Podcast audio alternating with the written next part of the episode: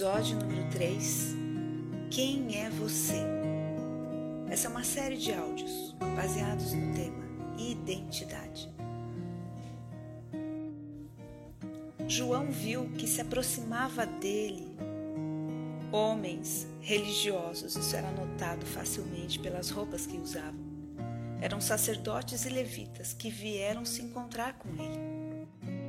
E assim que estavam diante de João, perguntaram sem hesitar: Quem é você? Eles olhavam para aquele homem tão estranho e diferente de tudo que já tinham visto.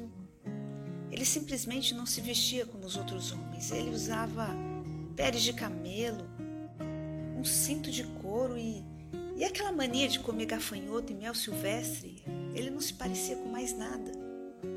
E aqueles homens estavam ali angustiados para saber qual seria a resposta desse homem tão misterioso. João não era nada convencional. Era tão autêntico que era difícil imaginar com quem ele poderia se parecer. Era violento nas palavras, aliás, ele não era nada político.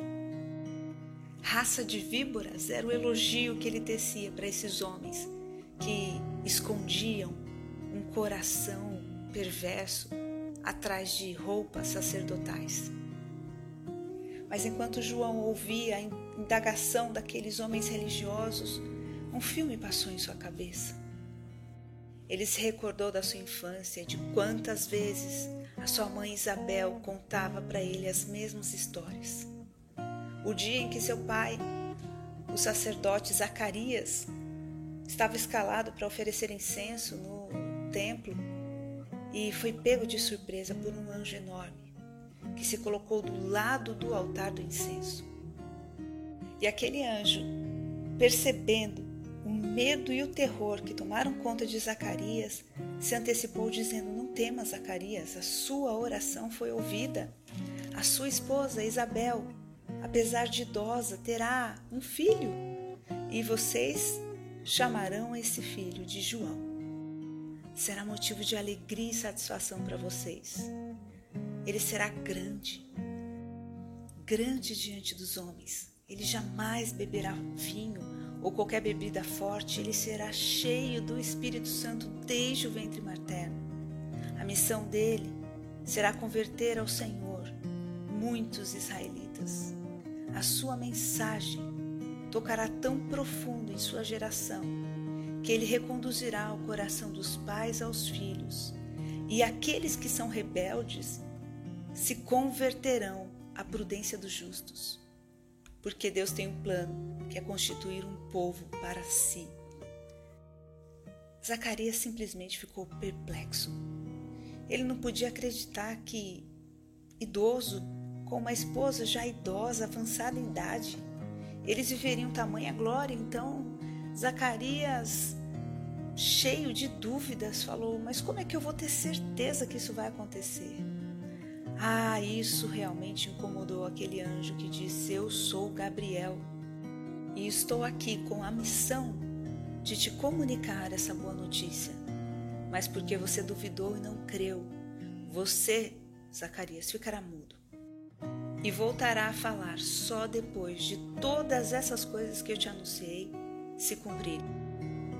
João também gostava tanto quando sua mãe Isabel contava como foi aquele encontro com Maria, sua prima, como ele no ventre da sua mãe ficou cheio do Espírito Santo só de ouvir a voz de Maria agraciada, aquela que daria luz ao Messias, ao Salvador do mundo. Então, de repente, João volta os olhos dele para aqueles sacerdotes e levitas que estavam ali parado diante dele, esperando uma resposta: Quem é você? João continuou se lembrando dos anos em que buscou intensamente saber quem ele era. Foram noites frias no deserto, dias escaldantes, em que ele dirigia o seu coração ao Senhor, perguntando inúmeras vezes ao Senhor: Quem eu sou? O que o Senhor quer de mim? Por que estou aqui? E agora, depois de tanto tempo, tentando entender o seu chamado, ele sabia. Eu sou a voz que clama no deserto. Eu sou aquele que vai adiante do Senhor preparando o caminho. Ah, como foi tremendo o dia em que ele lia Isaías, o livro do profeta, e descobriu que o seu chamado era preparar o caminho, era anunciar a chegada de um novo reino. Quando João pregava, um manto de temor cobria o coração das, dos seus ouvintes. E eles eram tão convictos de seus pecados que não lhes restava outra alternativa a não ser se arrependerem e serem batizados. E a profecia se cumpria, como Gabriel disse: muitos se convertiam ao Senhor através da mensagem poderosa de João, o homem cheio do Espírito Santo. Ele anunciava um reino que era o oposto de tudo que existia na terra. É como se o céu se abrisse e de lá descesse um novo sistema de governo, uma justiça jamais vista aqui na terra. Eis o Cordeiro de Deus que tira o pecado do mundo. Era assim que João falava todas as vezes que via Jesus. Ele pensava em como seus pais sacrificaram durante milênios a fim de conseguirem a remissão dos pecados, e agora chegou aquele, o Yeshua Hamashia, o prometido, o esperado, que findaria, que colocaria fim aos sacrifícios, que seria suficiente para justificar as gerações do passado, presente e futuro. E seus discípulos, percebendo que João, profundamente constrangido e convicto, apontava para Jesus, o Cristo, e dizia: Este é o Cordeiro de Deus. Não pensaram duas vezes. Abandonaram seu mestre João e foram atrás de Jesus. Incrível que, mesmo lá na prisão, quando João era julgado por seus crimes de justiça, por anunciar a verdade, por confrontar o pecado, ele não alimentava no seu coração nenhuma confusão, nenhuma amargura, nenhum ressentimento. Em nenhum momento a Bíblia relata que ele se ofendeu por seus discípulos terem o abandonado para seguir o Cristo. Como a vida de João nos ensina sobre identidade. João sabia quem era, para que ele tinha vindo à existência e quem era Deus. Todos nós precisamos saber quem Deus é e por que viemos à existência. Na carta de Efésios, Paulo diz bem claro que antes da fundação do mundo, Deus planejou e nos predestinou para sermos filhos por meio da adoção em Cristo Jesus. Nenhum de nós foi projetado para ser bastardo, para ser escravo, para ser servo. O plano de Deus sempre foi que fôssemos filhos. E toda essa autenticidade que João manifestava, toda a convicção, a firmeza do seu chamado, toda a riqueza de revelação que ele tinha acerca de quem Deus era, fez com que a sua identidade fosse construída sobre uma rocha inabalável. Como isso foi decisivo para que João cumprisse o seu chamado.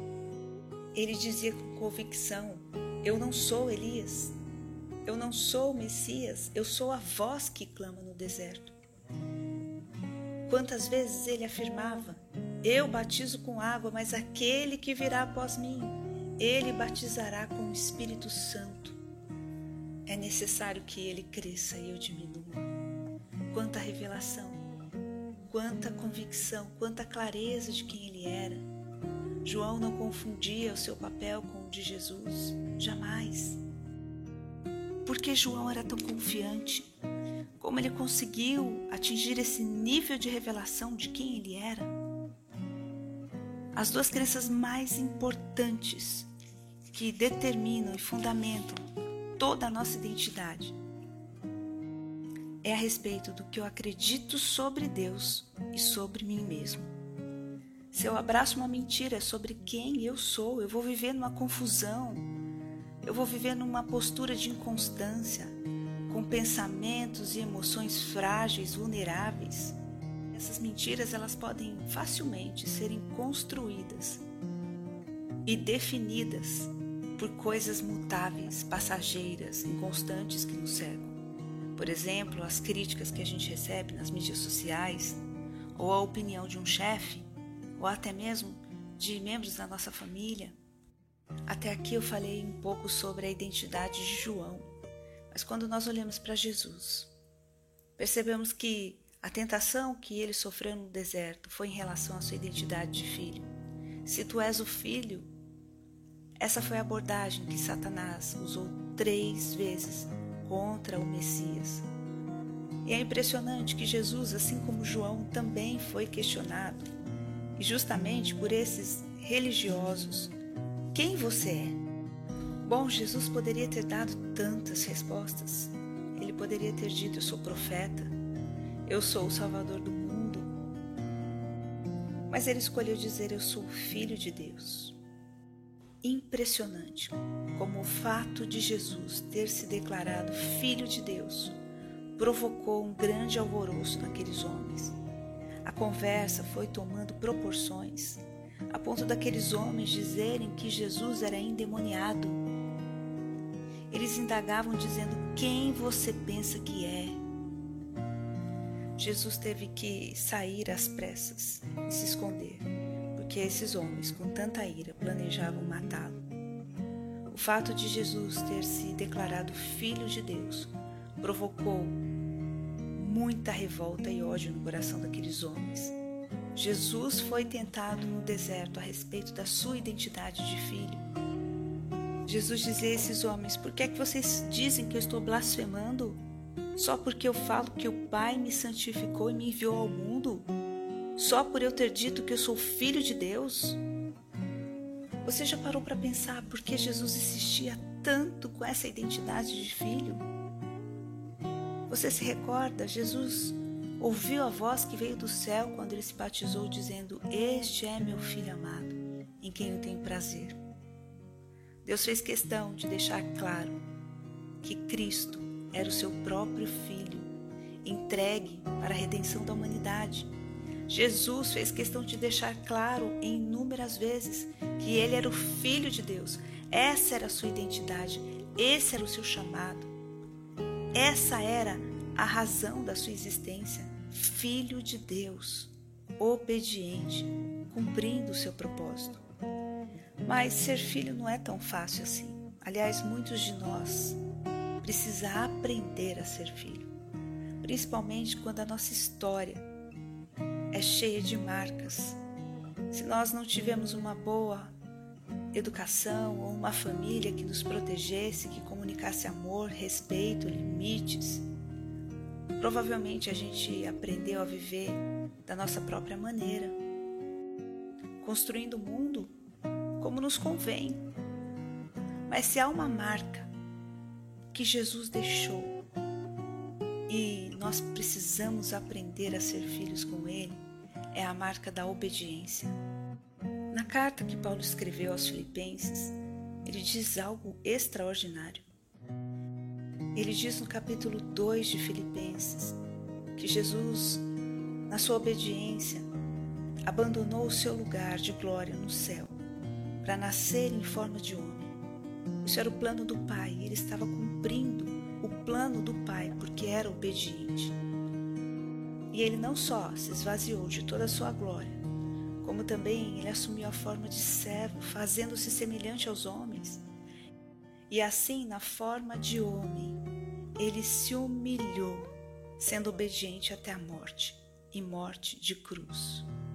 Obediente até a morte e morte de cruz. Daqui para frente nós vamos aprender com Jesus como ser filho.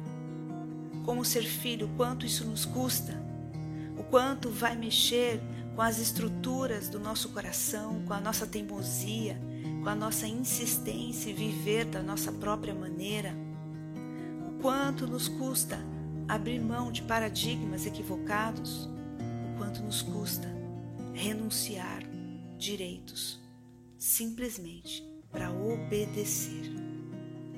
Esse mesmo Cristo deixou bem claro que se alguém quisesse seguir os seus passos, deveria escolher morrer ao invés de viver.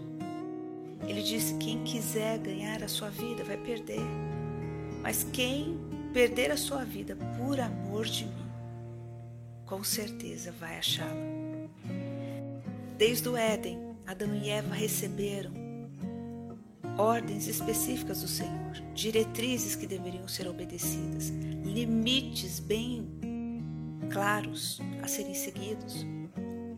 E ali, no Éden, Satanás provocou o coração do homem, esse coração enganoso, para que vivesse a sua própria vontade.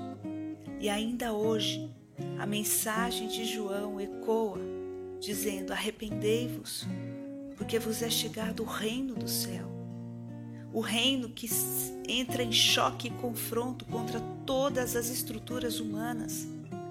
O reino que ensina um caminho de renúncia, de humildade, de obediência.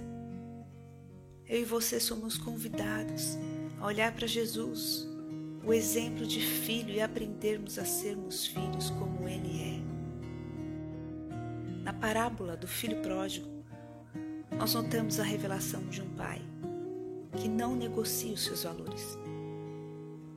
Esse filho que não submete a sua própria vontade, a vontade do pai, sai de casa, leva embora a sua herança e acredita que vai viver os melhores dias da sua vida. O pai sábio e amoroso está com o coração aberto ao retorno do filho, desde que o filho retorne entendendo que as regras permanecem, que Deus, sendo Pai, não negociará em momento algum os seus valores eternos para atender o capricho do nosso coração enganoso. E assim como essa parábola mostra um pai firme em seus valores, firme em seus princípios, o Deus eterno, o Pai celeste, da mesma maneira, não negocia os seus valores com a gente, ele não fica impressionado com a nossa birra, com a nossa chantagem emocional. Quantas vezes nós ameaçamos abandonar Deus se ele não atender a alguma exigência que nós colocamos diante dele? Deus não fica impressionado com as nossas birras de criança imatura. Ele não está disposto em nenhum momento a ir contra os seus valores eternos. A Bíblia diz que, mesmo que nós sejamos infiéis, ele permanece fiel. Não só permanece fiel com um homem que é injusto, mas permanece fiel com seus próprios princípios. Por amor de seu nome, ele não negocia a sua justiça. Então, para aprendermos a ser filhos desse Pai, nós temos primeiro que entender quem é esse Pai. Esse Pai que disciplina o filho a quem ama, repreende o filho a quem quer bem, não vai fazer vista grossa diante dos nossos pecados, não vai partilhar das nossas escolhas ruins, não vai endossar as nossas maldades. Então, o que a gente tem que entender é que ao lidarmos com esse Pai, na revelação da sua paternidade, não é Ele que cede às nossas exigências, nós é que temos que nos render. E foi isso que Jesus fez em todo o seu tempo, aqui na terra, manifestando a sua identidade de filho. Jesus jamais impôs qualquer regra ou exigência ao Pai, muito pelo contrário. Sempre, em todo tempo, ele dizia que ele vinha para cumprir a vontade do Pai, que a sua comida e a sua bebida era fazer a vontade do Pai. Isso é que trazia sentido para a sua existência. Isso é que enchia o seu coração de alegria. Isso é que inundava os seus pensamentos de noite, fazer a vontade do Pai. Nós temos vivido numa sociedade pós-moderna extremamente narcisista, voltada para si mesmo, buscando satisfazer os seus próprios desejos como um fim único da nossa existência. E aí, quando nós temos que nos relacionar com Deus Pai, nós não sabemos ser filhos. Nós queremos insistir com a ideia de que somos capazes de perverter o coração do nosso Pai. Temos a ideia de que, assim como em muitas situações o nosso Pai terreno foi ludibriado pelas nossas manipulações, cedeu às nossas birras, acreditou nas nossas chantagens emocionais, o Deus celeste vai, como pai, se portar da mesma maneira. Quantas vezes uma postura de teimosia é arrastada por anos a fio, nos levando para uma situação de destruição. Quantos de nós chega ao fundo do poço simplesmente por insistir em não obedecer ao Pai? Quando nós falamos de paternidade, quando nós falamos da construção da verdadeira identidade, nós precisamos entender que não há outro caminho. Para sermos filhos, precisamos obedecer. Como diz Paulo aos Filipenses, Cristo foi obediente até a morte morte de cruz.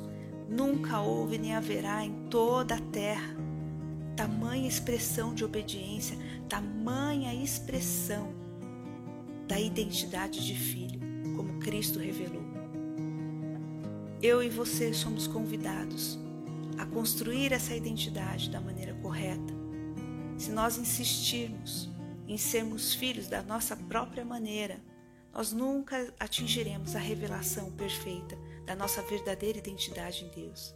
Mas se eu e você estivermos dispostos a olhar para Jesus, o exemplo de filho, e aprendermos com ele, passo a passo nessa caminhada, como nos tornarmos filhos, então sim, nós estaremos muito perto de sabermos quem nós somos de fato em Deus. Ser filhos vai nos custar. Vai nos custar renúncia, vai nos custar disposição para obedecer, vai nos custar confiar nesse Pai. Ao contrário do que o mundo pensa e até do que a igreja em alguns momentos professa, Deus não negocia não há margem para negociação. Deus não cede aos nossos caprichos, Deus jamais, como Pai, vai se inclinar às nossas manipulações só há um caminho. Decidimos obedecer, dia após dia. Enquanto caminhamos em obediência, somos transformados cada vez mais à imagem e semelhança de Cristo, até que o Pai olhe para nós e veja a manifestação do Filho de Deus. Para ser filha, você vai ter que entregar o direito de não perdoar.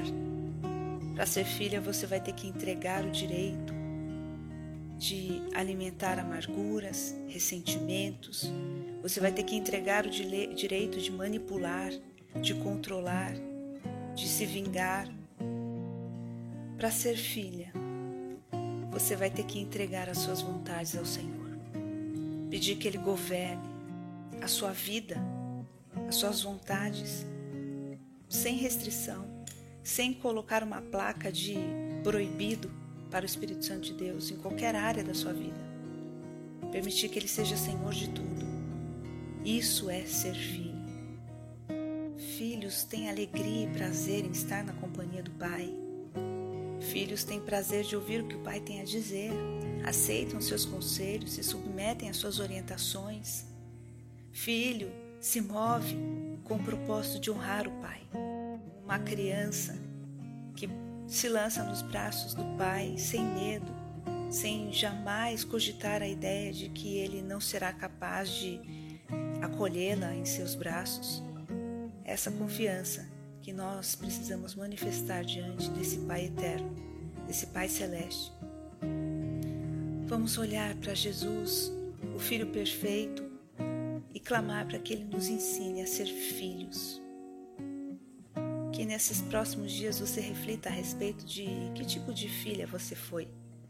Você era teimosa, obediente, era uma filha amargurada que odiava o pai, que guardava ressentimentos, ou uma filha grata, alegre, submissa? Quais eram as suas reações diante das limitações impostas pelos seus pais? Você reagia bem às ordens, aos limites, aquilo que era exigido de você? Ou desde criança você já dava sinais de teimosia e de que sempre escolheria fazer as coisas da sua própria maneira? Quero que você reflita um pouco em como você foi como filha e partilhe isso no seu grupo para que hoje seja um tempo em que você vai se autoexaminar e, quem sabe, identificar comportamentos da sua infância, do seu papel de filha, que não são saudáveis e que precisam ser corrigidos no modelo que é Cristo Jesus, edificado sobre essa rocha inabalável que é Cristo Jesus. Jesus pode nos ensinar a sermos filhas conforme o propósito do Pai. Ele será a inspiração para os nossos corações e o modelo perfeito no qual nós vamos nos inspirar para sermos obedientes até a morte. Que Deus abençoe vocês.